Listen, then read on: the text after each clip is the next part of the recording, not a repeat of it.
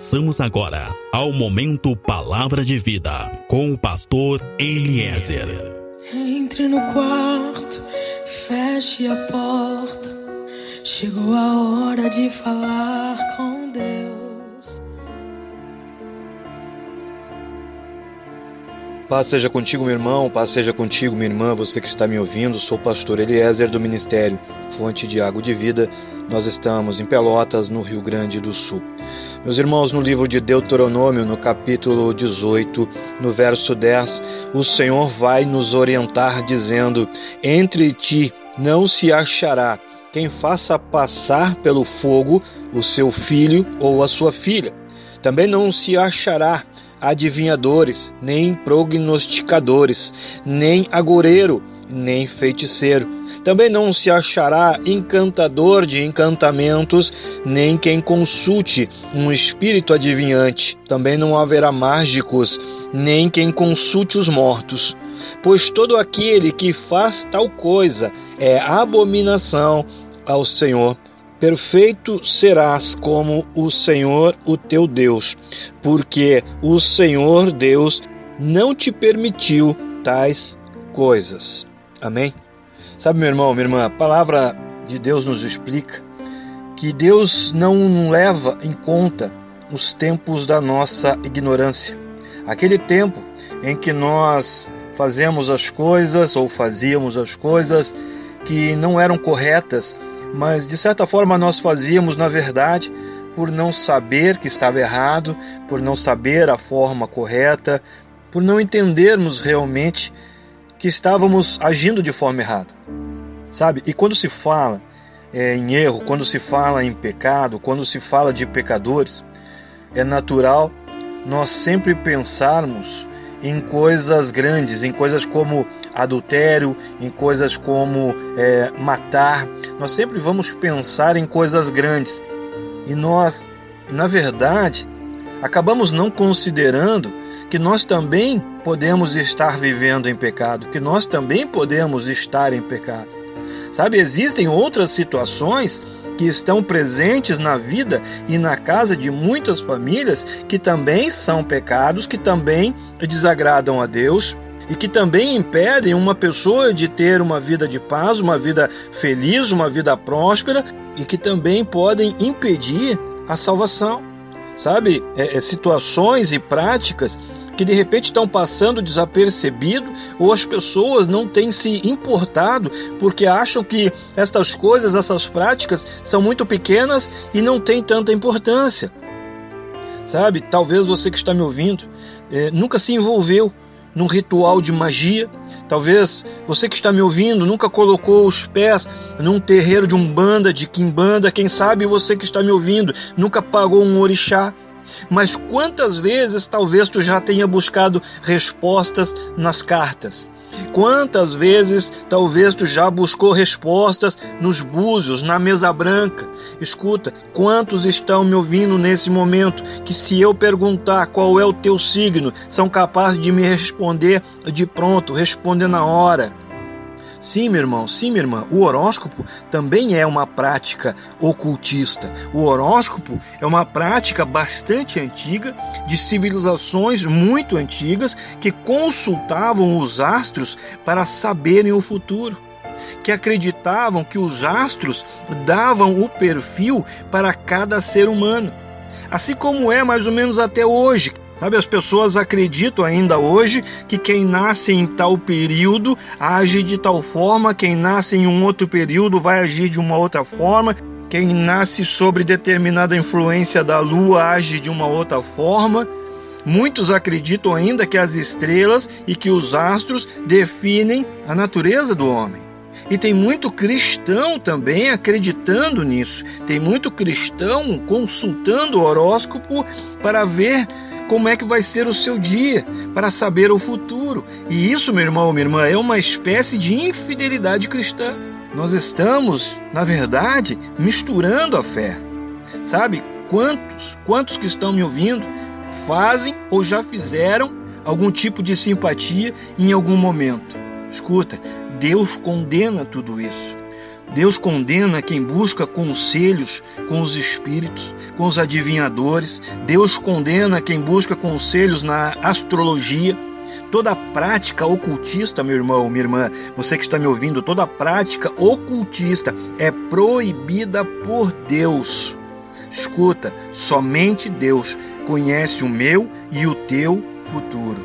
E ele reprova toda forma de ocultismo, não apenas uma ou outra, mas toda a forma e toda a prática de ocultismo.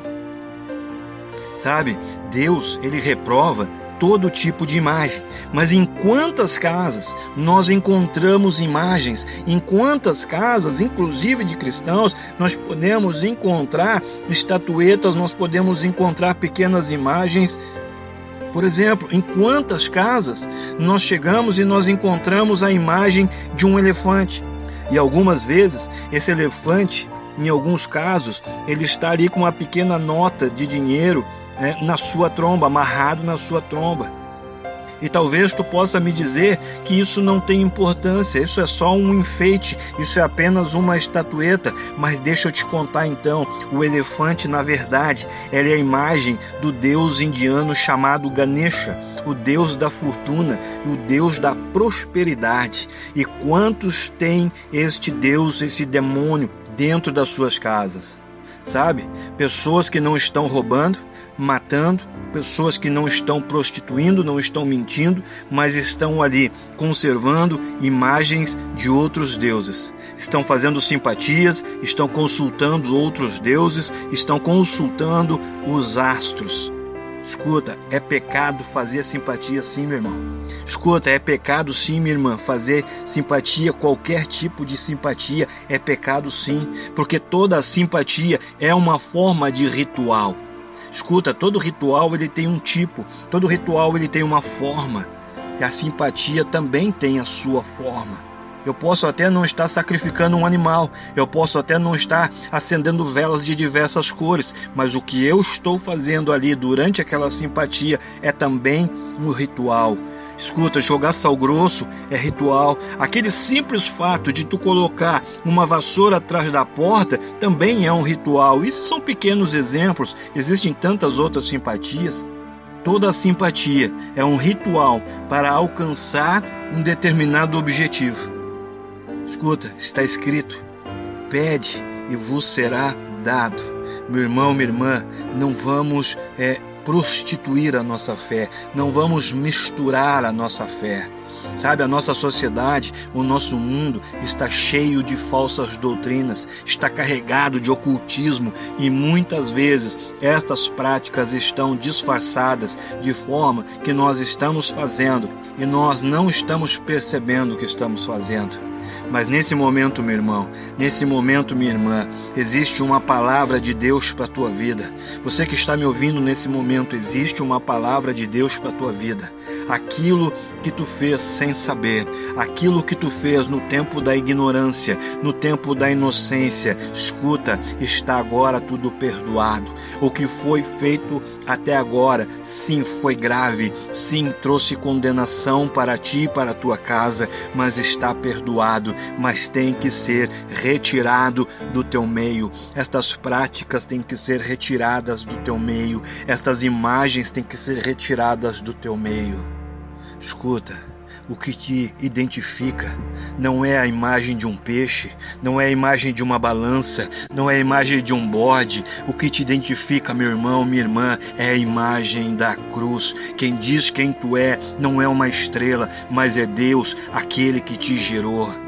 Escuta, quem sabe o teu futuro não é uma carta, não é uma conchinha qualquer, não é algum espírito em uma sessão, nem adivinhador qualquer. Quem sabe e determina o teu futuro é Deus, é Ele que tem grandes planos, grandes projetos para a tua vida, para te levar a alcançar aquilo que tu espera.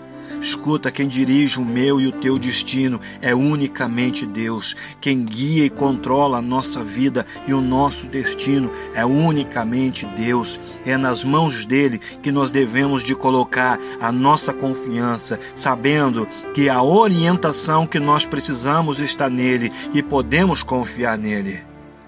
Meu irmão, minha irmã, você que está me ouvindo, quem está em Cristo, nova criatura é. Então é lógico que quem vai determinar quem eu sou é Cristo. Quem vai determinar quem tu é é Cristo. Creia nisso, entenda isso. Sabe, por descuido, muitos têm vivido no pecado. Por descuido, muitos têm transgredido. É uma simpatia aqui, é uma imagem num calendário ali. Sabe? Talvez muitos possam até dizer: Pastor, é só um calendário. Pastor, é apenas uma imagem, eu não estou adorando, eu não estou idolatrando, ela simplesmente está ali, é apenas uma imagem. Escuta, eu vou te falar, meu irmão, minha irmã, que imagem é imagem. E não importa se é uma escultura de pedra, de madeira, de louça ou se é apenas um desenho, uma gravura, imagem é imagem. Eu posso até não estar dando glória para aquela imagem, mas eu levei ela para dentro da minha vida. Sabe, muitos têm colocado imagens para dentro das suas casas, dentro das suas carteiras, para dentro dos seus carros, sem saber, estão consagrando os seus bens, as suas famílias e os seus valores a outros deuses, e Deus abomina tudo isso. Escuta, Todos têm o direito de acreditar no que quiser acreditar. Você que está me ouvindo agora não é obrigado, não é obrigada a acreditar nessa mensagem. Você que tem qualquer tipo de imagem dentro de casa, seja ela uma pequena estatueta, ou uma pequena escultura, ou uma foto num calendário, você não é obrigado a se desfazer dessas imagens. Você que consulta livro de sonhos, que consulta horóscopo, que faz simpatia, que joga sal grosso, você não é obrigado a parar com isso isso. Você que acredita que o horóscopo diz quem você é e quem você será, como será o teu dia, você não é obrigado a mudar os seus costumes. Sabe, você que frequenta algum tipo de reunião para consultar espíritos de mortos, você pode continuar. Todos nós temos o livre-arbítrio. Todos nós somos livres para crer e acreditar e viver como quisermos. Mas se quisermos viver realmente uma vida com Deus, se quisermos realmente experimentar e viver coisas extraordinárias com Deus, então será sim necessário abrir mão de todas as práticas, de todas as crenças, de todas as crendices, todo tipo de ocultismo e colocarmos a nossa fé apenas em Deus, colocar a nossa expectativa somente em Deus.